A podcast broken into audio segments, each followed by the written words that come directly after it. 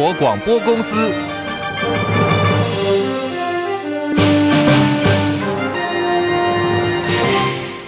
大家好，欢迎收听中广新闻，我是黄丽凤。新北市幼儿园喂药案引起社会高度关注。绿营捡到枪，蓝绿互呛。新北市长国民党总统候选人侯友谊呼吁副总统也是竞选对手民进党总统候选人赖清德，司法现在是政府的，你就拜托他们赶快厘清，尽快交代检方厘清药物的来源。侯友谊的这番谈话遭到绿营质疑，说你竟然在要求赖清德干涉司法。赖清德今天强调说，这个时候呢，最重要的就是孩子们的健康，喊话侯市长加油，一定要好好照顾小孩子。紧速成立医疗团队。这个事件的重点应该画在孩子的，因为大家想一想，如果这些孩子是我们自己的孩子，我们自己的孙子，那我们会有多难过？我们应该要将心比心。这个时候最重要的就是孩子的健康，所以我还是要强调，请侯市长或新北市政府应该要尽速成立医疗团队。来保护这些孩子的健康，啊，侯市长加油，啊，一定要好好照顾小孩子。而新北市政府继连续三天召开进度说明会之后，早上呢第四度召开记者会，侯友谊是首度亲自出席，他回应了赖清德的谈话跟喊话，表示说医疗小组这些建议呢，我们早就在做了，这个我们很早就启动了，啊，不管是副总统或是。行政院大家关心孩子们的健康，在他们还没关心之前，新北市都已经全部都启动了。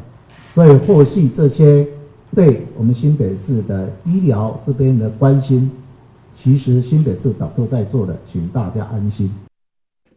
侯友谊强调，新北市会全力守护孩子健康，不管外面的风风雨雨，一定要让司法单位启动调查，还原事实，让家长安心。而赖清德今天也被统筹处理这次幼儿园卧药案的新北市副市长刘和然质疑说：“你身为副总统，却带头散布了假讯息。如果说今天您副总统是用候选人的角色来攻击我们。”我们没有话讲，因为你有时候有你的选举策略讲模糊。可是如果你今天是身为国家的副总统，在你公开出席的场合，新北市政府已经不断的强调，诶，主动要给检方来侦办。我们就是五月十五号跟家长也说明，你身为副总统还说四月，我觉得这就是跟一直政府想要建构一个要打假讯息，我觉得这是一个很大的冲突跟矛盾。你意思说副总统自己在散布假讯息？如果他是在副总统出席的场合。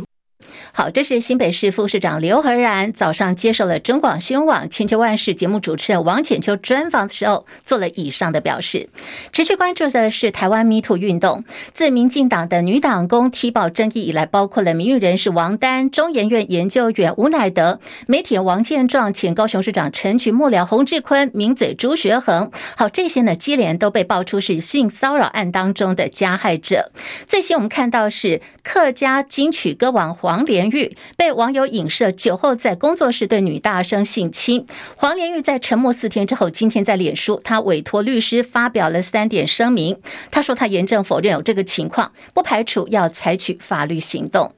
台湾的 MeToo 运动延烧，引发国外媒体的关注。美国 CNN 报道说，在台湾国内接连爆出了十多起之后呢，这波的 MeToo 巨浪恐怕让明年台湾的总统大选增添了更多的不确定性。有一名正大法律系的学生在 Dcard 被同校生指控疑似成立了卖淫公司，还公开征才。负责人何姓学生稍早发文道歉，他说：“我身为正大的在校生，我愿意接受校方一切调查跟处分。”正大校方回应了，法律系现在主动对于这名学生是否违反了校规展开调查，也依照相关规定提送奖惩委员会进行审议。如果有涉及到违反性平法的部分，会由性平会依照规定来做调查跟。跟处理低压带的影响，高雄跟屏东有局部大雨跟豪雨，而且凌晨以来雨势相当大哦。高雄梓官地区累积雨量已经超过了两百毫米，现在无限市还有豪大雨特报。受到这波大雨影响，普降甘霖也帮高雄地区解渴。高雄市呢，从今天开始水情灯号转为绿灯。这里是中国广播公司，中广新闻网 News Radio。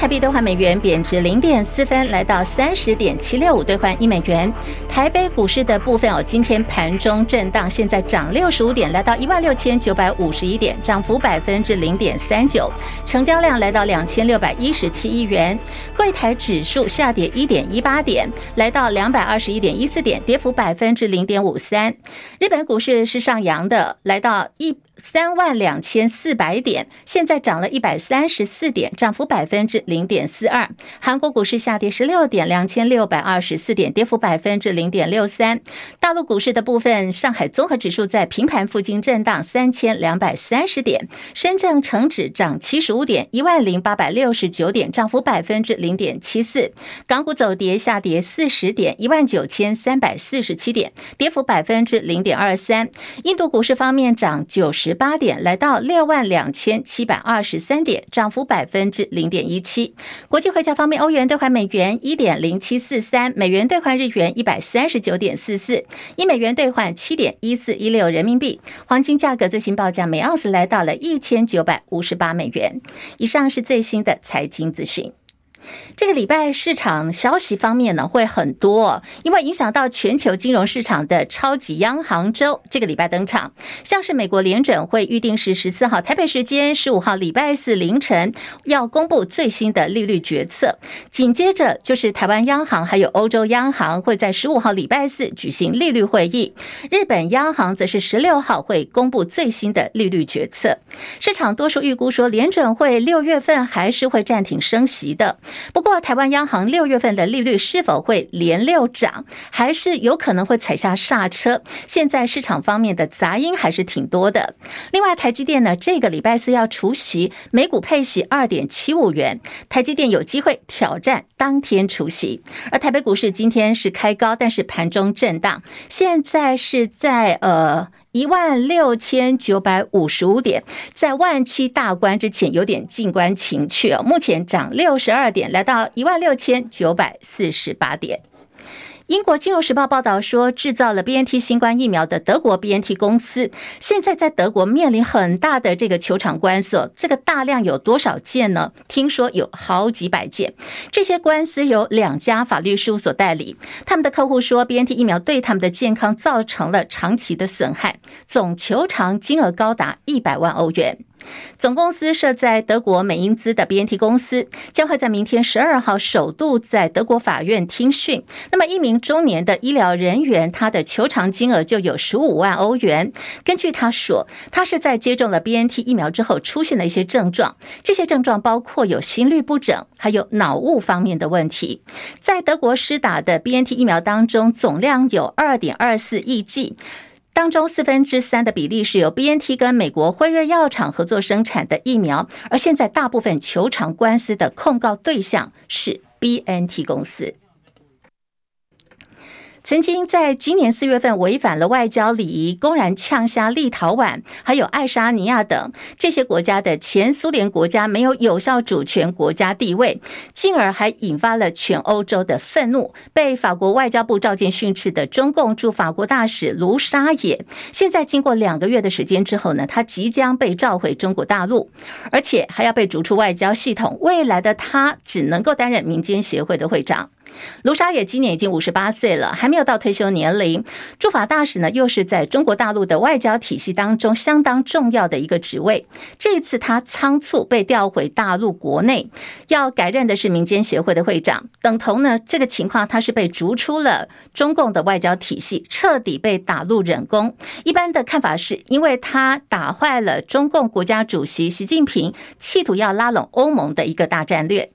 中国大陆先前盛行战狼外交，可是啊，这样的一个战狼外交的形式，弄得好像自己的外交朋友越来越少，对手也变多了。您记得吗？这个战狼的代表就是言辞辛辣的前呃中国外交部的发言人赵立坚，他就被发配到边疆，从外交部被放逐到边界跟海洋事务司担任副司长。那么同时媒体呢也拍摄到，就是有人目击哦，他面带愁容现身在广西跟越南的边界。而现在根据香港新青岛日报的报道说，第二个要下台的战狼，就是我们刚刚提到的中国的驻法国前大使撒野大使卢沙野，现在即将被打入冷宫，再调回到中国大陆之后，他的遗缺将会由现任中国外交部的副部长邓丽出任。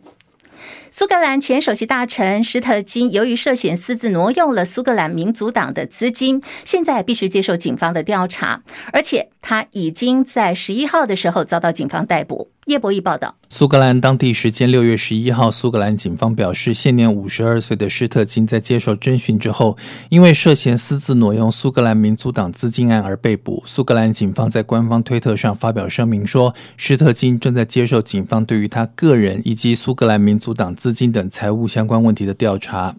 初步调查指出，施特金涉及挪用的资金可能有六十多万英镑。这项由苏格兰独立运动推动者在二零一七年所募集的资金，可能被施特金挪为他用。施特金的丈夫以及苏格兰民族党的财务主管一度也同样被捕，后来被释放，等待进一步调查。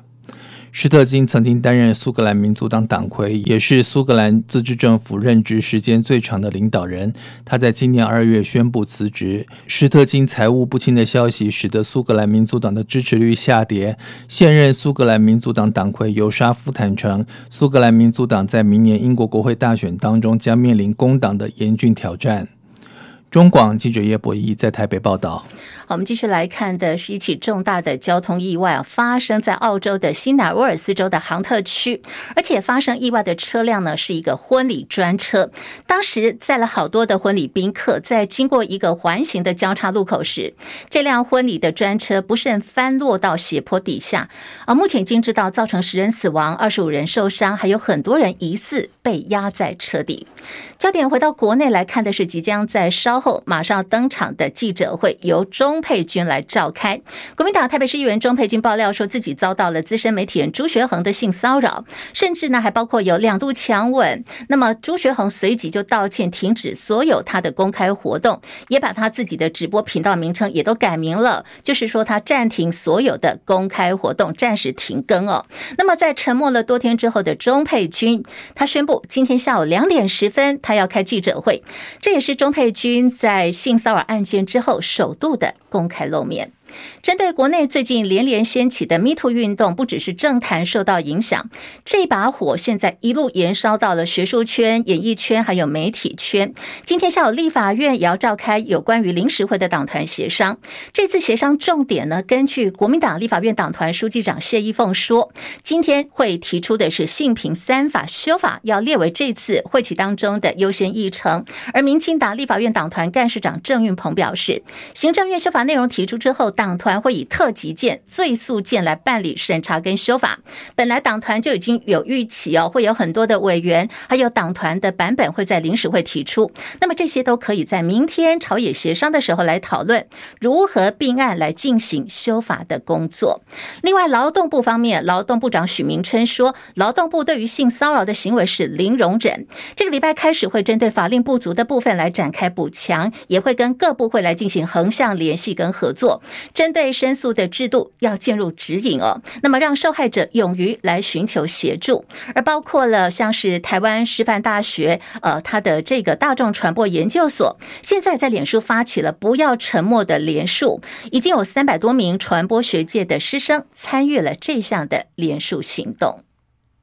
另外一个焦点呢，是有关于新北市板桥某私立幼儿园涉嫌对小朋友喂食巴比妥药物。对此，医福会执行长林庆丰回应说，总共二十六名的学童已经到了医院进行尿液的检测，十四人确认阴性，另外十二人今天会公布。另外，新北地检署表示，陆续在采集小朋友的毛发当中，后续会跟权威的机构联系来厘清案情。有关新北幼儿园的喂药案，新北市长侯友宜喊话，要求中央要查明药品的来源。现在绿营方面则是反批侯友宜的说法，是把责任推给了中央。好，我们今天又看到行政院长陈建仁站出来了，剑指新北市。他批评说，很多家长对于新北市政府的处理有疑虑跟不了解，希望侯友宜要勇于负责。李仁月报道。新北幼儿园学童喂药案，市长侯友宜喊话，要求中央查明药品的来源，并说副总统赖清德应该要交代司法机关勿枉勿纵，引来绿营抨击是把责任推给中央。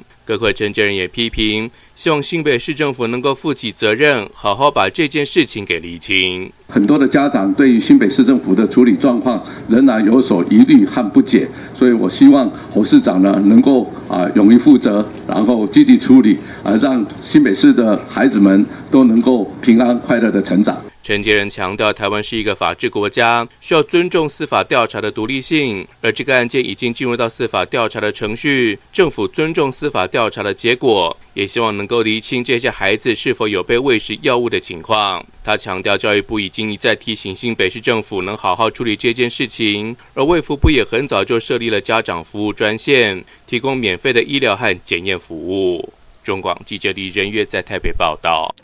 现在时间来到十三点十八分，我们要进行的是新闻最前线单元了。今天要聊的呢，有关于运动竞技的迷人之处。其实很多地方是在于说，我们努力去追求更好的结果。今天呢，我们就要聊的是谢淑薇跟乔科维一起连线的是资深体育记者陈凯。陈凯上线了吗？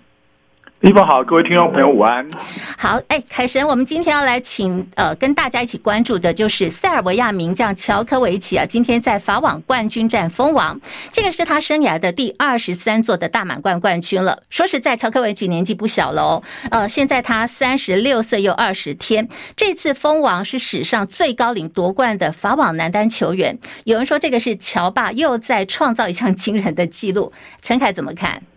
真的，他的儿子都八岁了，还有个女儿啊，一儿一女都生的都很可爱啊。确实，他的年纪以三十六岁在网球场上是非常高龄，尤其是职业网球是一项动辄要打三个小时甚至五个小时啊，法网是非常辛苦的体力活。但是呢，他在今年的法网里面一路上打到最后的决赛，状况真的是越来越提升，往往上提升。在冠军决赛里面，你会觉得他第一盘，甚至于是之前的一场比赛也是他跟这个呃阿克尔斯比赛，或在之前比赛，他可能都会在第一。一盘出一些状况，那呃。打的打球打不进，失误很多，但是他总是能够因为大满贯这样子五盘三胜的赛制，他有足够的时间去做调整，去做整合，然后到第二盘、第三盘，他第一盘就算被对方拿走，他都不太需要担心，对手也不要太觉得高兴，因为那往往只是他只只是他在在设定他比赛节奏的第一次尝试而已。那第二打到第二盘、第三盘，甚至是打到五盘的时候呢，他都还是占了上风。以他目前的年纪，说实话还能够抵挡这个比他小到十五岁、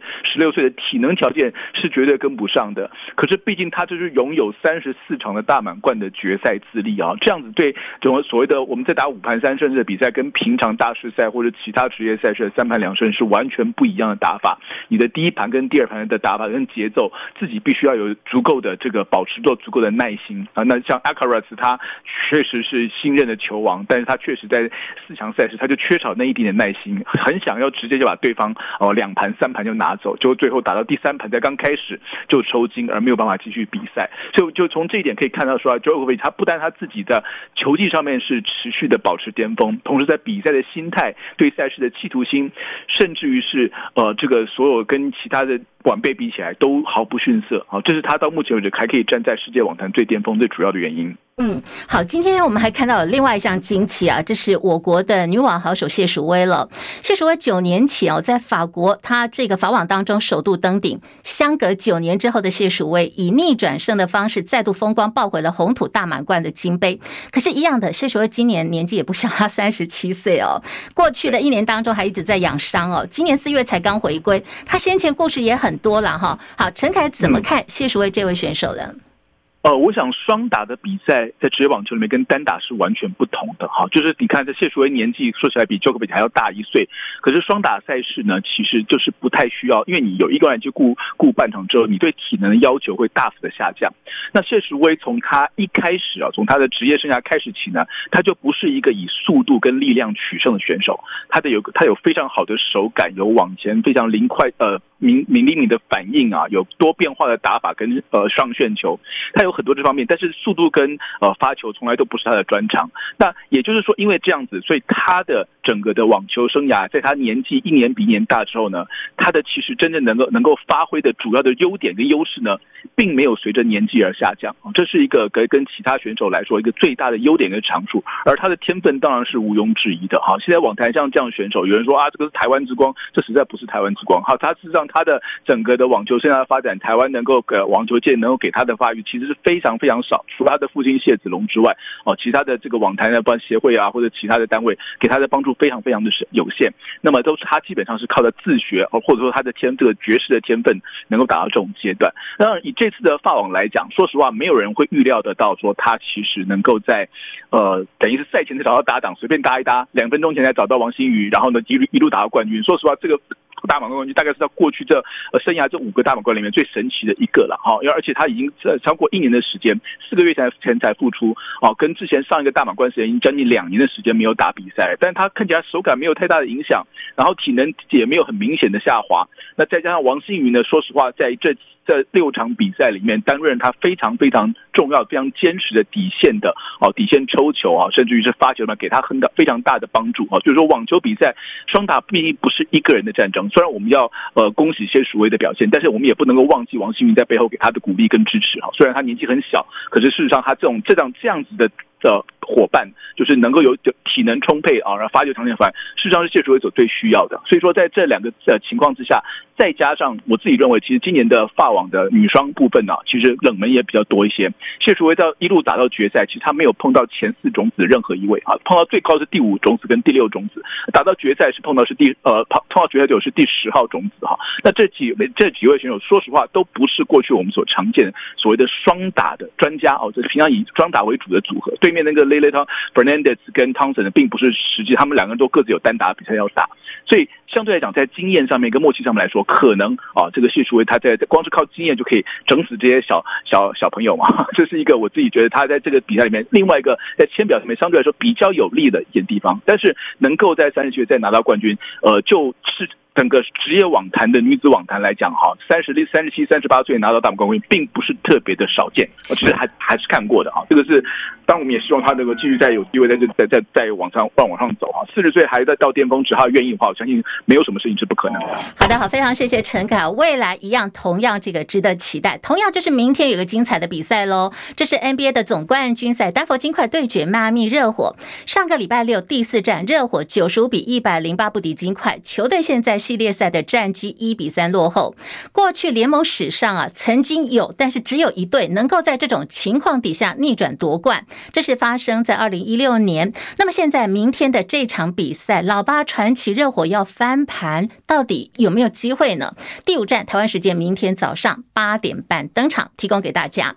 另外来看的是真的很调皮的同学哦，这是有同学在抖音贴出了一段影片。鸿海集团创办人郭台铭他接受邀请参加毕业典礼，底下的同学竟然恶搞郭董哦。当时用的是 IG 上头的通话功能打电话给郭台铭，虽然这个电话马上被挂断了，不过从这个影片的镜头你可以看到，当时坐在这个讲台上，这个典礼台上的郭台铭拿了手机正在看哦。影片上传不到一天，已经有九十万次的点。月亮了，而且影片上方还写着“谁这么皮整我们郭爸爸”，爆笑内容引发讨论。更令人意外的是，郭台铭他自己也转发了这则贴文喽。他在 IG 的线动发线动回应说：“同学啊，下次可不可以不要在这个时间打给我？”高 EQ 的回应同学的这个恶整。那么，此外，从郭台铭的 IG 贴文可以发现，这一场呢是在高雄师范大学的毕业典礼，他以永龄基金会创办人的身份。接受邀请参加。另外来看的是二零二四总统大选，国民党的参选侯友谊现在是陷入到民调走低的一个困境哦，还被韩粉翻旧账。